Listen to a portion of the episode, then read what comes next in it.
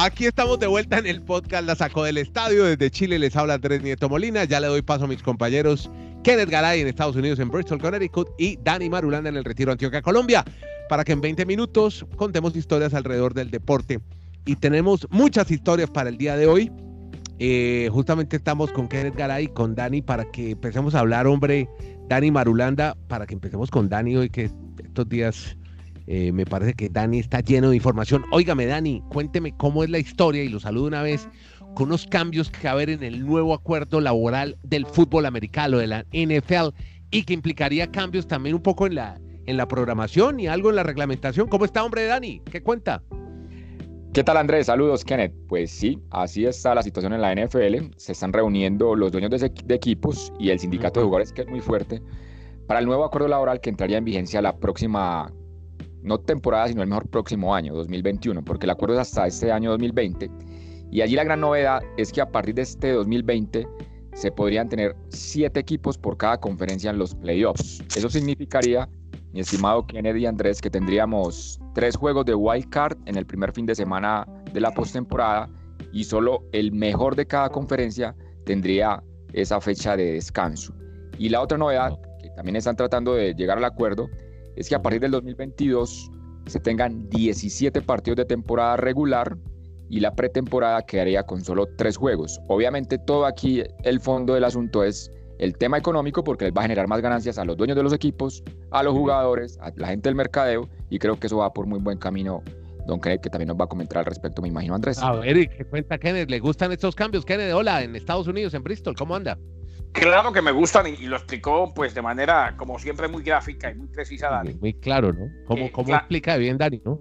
Dani, Dani sabe explicar eh, a propósito, bueno, ahorita le cuento, pero eh, van a ser entonces seis partidos de comodín en el primer fin de semana, o sea, tres en cada conferencia y, y descansa un solo, un solo equipo. Yo estoy de acuerdo y estoy de acuerdo con que sean 17 partidos y solamente tres de pretemporada. muy seguramente, a ver, lo primero que se va a dar es lo de los comodines y el nuevo formato de playoffs. Eh, lo, de, lo de añadirle un partido más se daría eh, en el 2021. Así pues que mm, es, es una, un motivo eh, de alegría, si se quiere, porque esto lo necesitaba la NFL hace tiempo. Ojalá lleguen a un buen acuerdo en el contrato colectivo. Yo siempre lo quise mandar a usted, Andrés, a la Quinta Vergara y me alegra muchísimo. Me alegra muchísimo que se va para Viña del Mar. Estaremos pendientes de ustedes en la W. Ah, no vuelve, sino, pero en este caso, en, este caso se va. Pero vuelvo después como de ¿Sabe que la última vez que fui, esto está hablando del Festival de Viña del Mar, que comienza aquí en Chile a partir del domingo con Ricky Martin en el escenario? Tendremos a dos favoritos suyos, Pimpinela y Ana Gabriel y la vida. Uy, ¿usted se quedó en la vida loca? No, ya él hizo más canciones. No, no, pero a mí es la que más me gustaba, Living la vida loca. No, Mundial de Francia 98. Imagínese, 98. Quedó en el siglo pasado. Ah, esa no, la... Estamos hablando de una canción que tiene 21 años. Bueno, entonces ahora les tengo que pedir permiso a ustedes para, para determinar qué canción es la que más me gusta Ricky Martin. La vida loca. Pero venga, Andrés, Andrés, ilústrenos. La Quinta Vergara queda en Viña del Mar para los que no conocemos o queremos aprender del continente, porque yo pensé que, que en el día decir que lo quería mandar para la Quinta Porra. No, no, la Quinta no, no, no, no, la Quinta, la quinta Vergara es donde, es donde, se hace Viña. Ahí es el ah. monstruo, ¿no? Es un, es un escenario grande que construyeron a propósito del festival que cumple 61 años. festival más longevo más clásico, más tradicional de América Latina. Y es un festival que nació como una competición, un poco emulando los festivales italianos de San Remo y esos festivales de música, ¿no? El de Eurovisión. Aquí se hizo como competencia. De hecho, la competencia sigue, pero pasó a un segundo plano cuando empezaron a traer artistas de renombre nacional e internacional.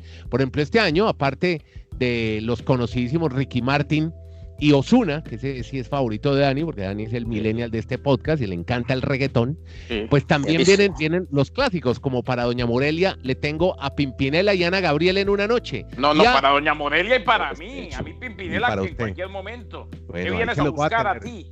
Ya es tarde porque ahora soy yo la que quiero estar sin ti. voy a tratar de entrar. Voy a tratar de entrar en contacto con Lucía y Joaquín, así se llaman los Pimpinela. Y también viene uno de los favoritos de Kenneth Garay, o de los mm. hijos de Kenneth, Sebastián, que se llama Maroon 5, la banda ah. californiana, que estuvieron en un Super Bowl, ¿se acuerdan? En un medio tiempo. ¿En, cuántos festivales de viña ha estado usted, señor Nieto? No, yo este, le juro que hace 40 años por ahí no voy. Creo que fui el primero, que fui cuando, en la época radioactiva de Caracol, y vuelvo ahora. no hace mucho, desde que No, Luis no, Miguel era, era famoso, que Sofía Vergara, ¿se acuerda que una vez le, a Sofía Vergara le decían que era la novia de Luis Miguel? ¿se No, no, no, fue, fue, fue pareja de Luis Miguel, claro. Bueno, eh, yo estaba en, en el, en la conquista. Yo llegué cuando, eh, cuando Sofía era amiga mía, era una modelo y tal, y decía, ay, Luis Miguel me está llamando, me está echando los perros, pero no había ni celular ni nada. ¿Cómo decía, cómo decía Sofía? Me está echando los perros Luis Miguel. Bueno, pero hombre, hablemos de deportes que a la gente le interesa no, hablar de- eh, Usted dijo una palabra le- es que, en la época de la conquista, y yo sí me imaginé que eso sí hace mucho tiempo, Dios mío, ustedes sí están es No, de yo, la época. no, yo pensé que en la época de la conquista eh, me imaginé de verdad. O sea, no, no, yo no soy mal pensado, soy un hombre muy puro. Me imaginé que Nieto estaba tratando de conquistar a Vergara. No, no. Ah, Bueno, vea. no, hombre, ya. una cosita.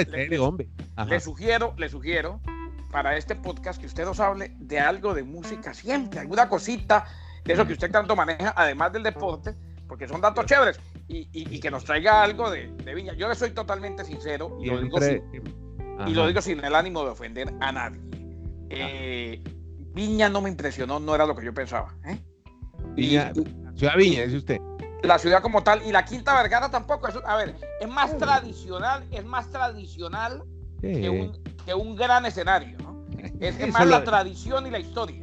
Nos hemos encargado los mismos medios de magnificarlo, pero sí, la verdad es esa. Sí, es una ciudad normal, normalita. Pero vea, Esta ve- noche Chelsea lo va a mandar a dormir al sofá, porque está hablando mal de Chile.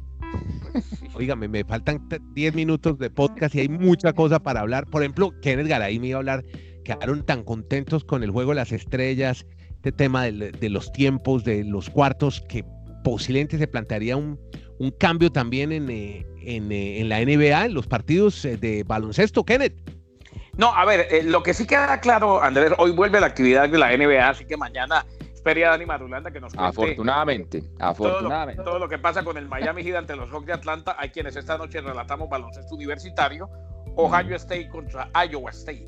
Pero vea, eh, el, el cuarto, ese reloj, eso que tanto le gustó a usted, señor Nieto, de el juego de las estrellas el fin de semana, el cuarto periodo, sin reloj, que puso a defender y atacar a todo el mundo, eh, se va a seguir implementando. Lo que no queda claro es si van a sumarle 24 al equipo que esté ganando hasta el final del tercero.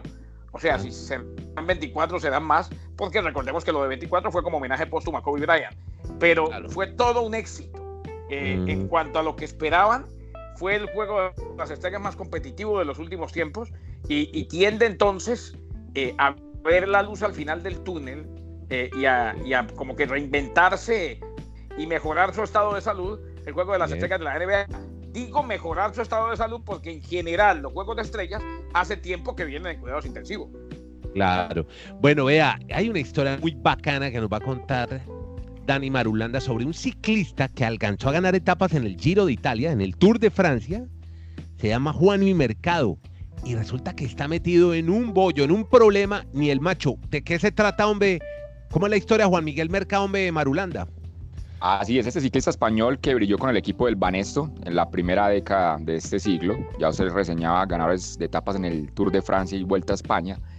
Pero él como que en su vida personal tuvo una situación muy compleja cuando eh, tuvo el divorcio, obviamente de su esposa, y él se fue retirando de, de sus amigos más cercanos, según lo que comentan desde España, al unirse a personas no muy santas, por así llamarlo, y hoy está implicado en el robo de algunos casas y apartamentos en el territorio de Granada, en España, de su región.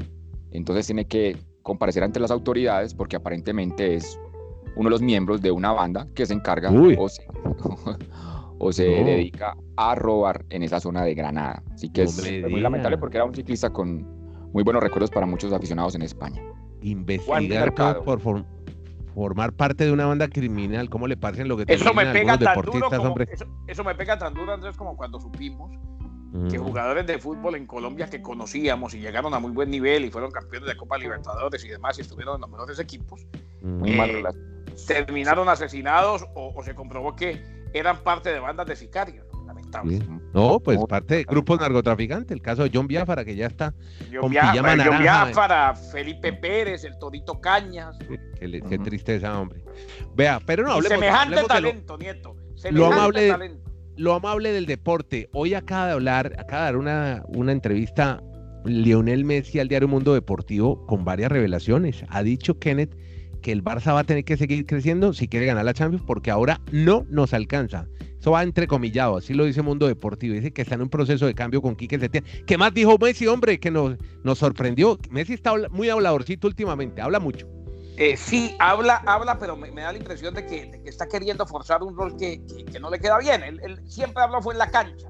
Eh, yo estoy de acuerdo con que el Barcelona, y yo, me imagino que ustedes también, con lo que tiene a simple vista no le alcanza para ganar la Champions. Habló también de Lautaro Martínez eh, y expresó su admiración por el hombre del Inter de Milán, su compatriota, y dijo, ratificó que él quiere que Neymar vuelva al Barcelona. O sea, e, el que Messi quiera que alguien vuelva, indiscutiblemente, eh, más que un capricho, puede llegar a ser una realidad. Lo que pasa es que en el Barça no hay plata. Ese equipo ha tenido una gestión directiva fatal. Eh, esto, de pronto, eh, disfraza un poco, desvía un poco la atención del escándalo. Le preguntaron por lo de la empresa aquella que contrató el Barcelona, que supuestamente le manejaba las redes sociales, pero que se dice la utilizaba Bartomeu para engrandecer, enaltecer su imagen y para enlodar a mucha gente de la institución con cuentas ficticias. Él dijo, a mí, a mí me sorprendió eh, saber que esto pasaba, pero tengo que ser informado un poco más, conseguir un poco más de información. Lo cierto es que en las próximas horas, señores, hay, se vienen varias decisiones en el Barcelona después de la reunión de la junta directiva de ayer.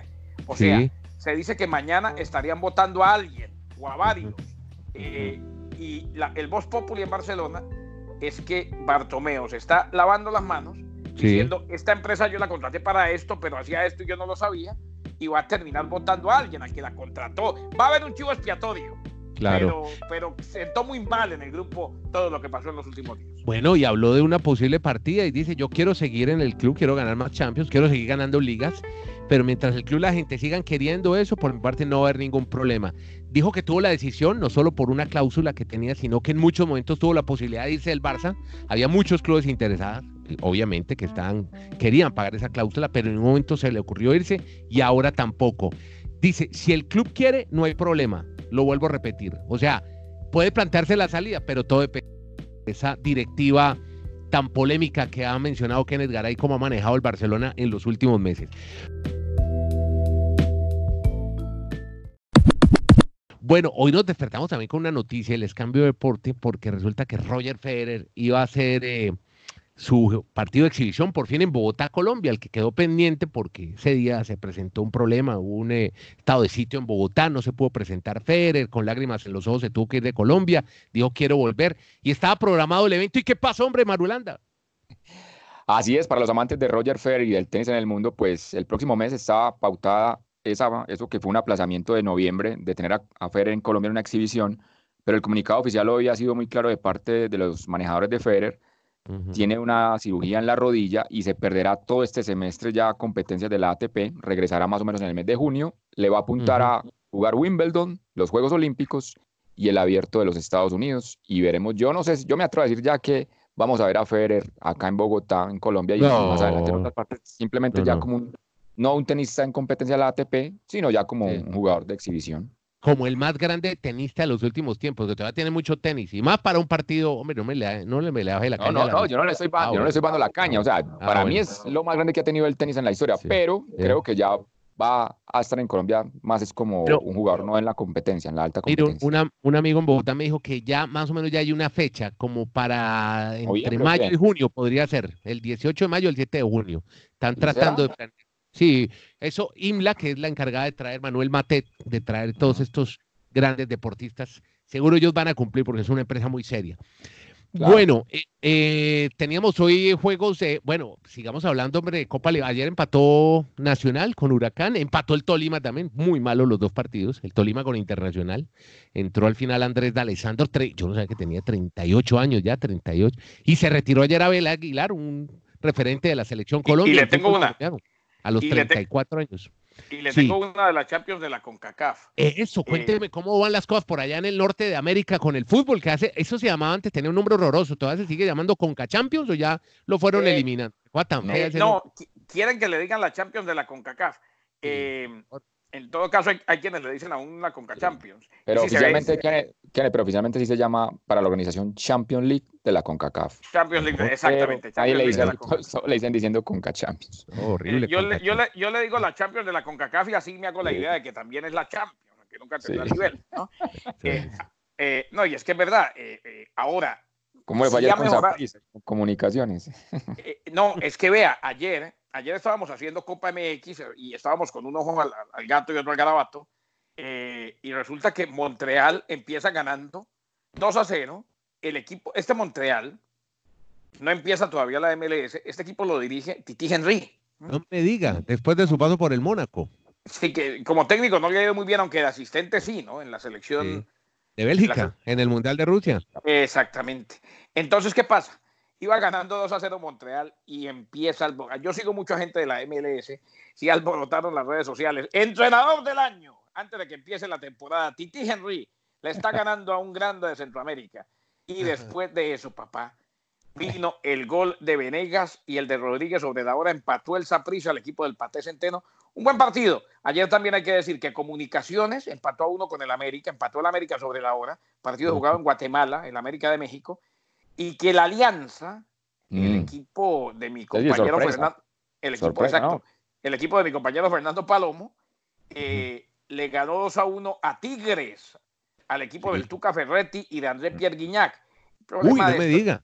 El problema de esto es que este equipo de la Alianza tiene que ir a jugar al Universitario a Monterrey, lo mismo que Comunicaciones, al eh, Azteca ante la América. Así que es complicado. Entonces, ¿qué, ¿crisis en Tigres o qué? Porque que pierdan de esa manera con un equipo o no. Eh, no, no, no, porque en el de vuelta muy seguramente lo. Crisis, a ver, crisis si, si lo eliminan, pero el Tuca Ferretti, que debe ser el técnico que más sabe manejar los tiempos del fútbol mexicano, siempre lo ha dicho: mi prioridad es ganar la MX. ¿eh? Entonces, pero entonces, es brasileño, ¿no?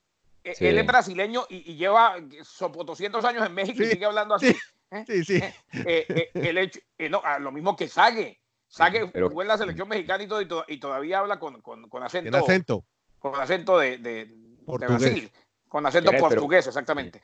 Pero que eso suena a muchas excusas. Perdón, eso suena a muchas excusas del Tuca Ferretti, porque es que el Tigres ha perdido tres de las cuatro finales que ha jugado de, de la Champions League de CONCACAF. Sí, pero a, ver, hay una cosa en México que está clara. Desde que le vaya bien y siga ganando torneos de la Liga MX local, no pasa absolutamente nada. Él llegó a la final de Copa Libertadores, la perdió con River, pero con Tigres ha ganado y ha ganado mucho y ha sido protagonista siempre. Localmente. Eh, claro.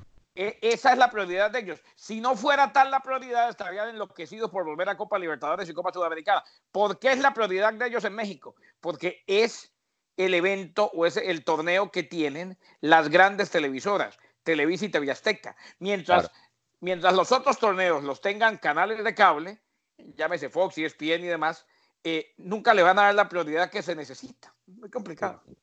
Saco la banca. No, simplemente completarlo del fútbol de acá de Sudamérica, pues ah, lo de Nacional para muchos mm, fue un partido simplemente de trámite, no les gustó la forma del estilo de juego, pero ya estaban prácticamente sentenciada la llave con el 3 a 0. ¿Cómo será de malo lo de Nacional, Dani? Que en redes sociales la noticia fue que lograron llevar a un hincha nacional en silla de ruedas a la tribuna. Esa fue la noticia. No sé si usted vio, un, hincha que lo, que lo fueron llevando los Se volvió viral esa información, correcto. Esa, esa imagen, ¿cómo estaría de malo el partido? Y el de Tolima Internacional también, qué, qué partido tan malo, o sea, porque es que ninguno de los dos proponía, ninguno atacaba, yo no sé, vamos a esperar a ver cómo le va, porque aquí fue muy criticada la U de Chile cuando fue a Porto Alegre. Hola Jenny. hola Jenny, oh, cómo está linda. bueno, cuénteme, eh, ¿qué hay del Bucaramanga? 10 segunditos, 10, porque es que 20 ya... Eh, no, no, 20. Pesado. 20, porque estoy bravo. Estoy bravo. 19, 18. Eh, vea, dos cosas. Lo de Sanguinetti se dañó. Me da la impresión de que era mentira. Sí.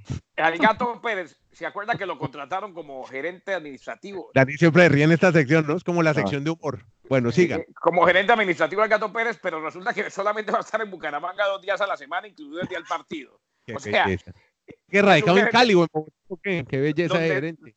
Donde sea, pero ¿qué tal el gerente que va dos días? ¿Ah? Eh, así se toman las decisiones y por eso nos va como nos va. Andrés, yo me río al final del programa por la sección, porque es que normalmente si usted hace el recuento, uno estamos hablando de Federer, de LeBron James, de ah, Mahomes. Y vamos a, rematar siempre con Macucas, que es Kenneth tuyo, de lo cual es este, eh, un gran jugador el uruguayo que, que, puede marcar diferencia en cualquier momento. Ahora, eh, no se les olvide una cosa, señores. Cuando hablen del Bucaramanga, acuérdense que estamos hablando de un equipo que estuvo en Copa Libertadores, ¿no? primero que todo. ¿eh? Y, y, segundo, que como dice Felipe Sarruc, es el equipo que sin ganar nada nos enamoró a todos. Muy bien, muchas gracias. Bonita frase. Con esa cerramos. Kenneth Garay desde Bristol, Estados Unidos. Dani desde el Retiro en Colombia. Andrés Nieto de Providencia en Chile. Que la pasen bien. Gracias. Chao.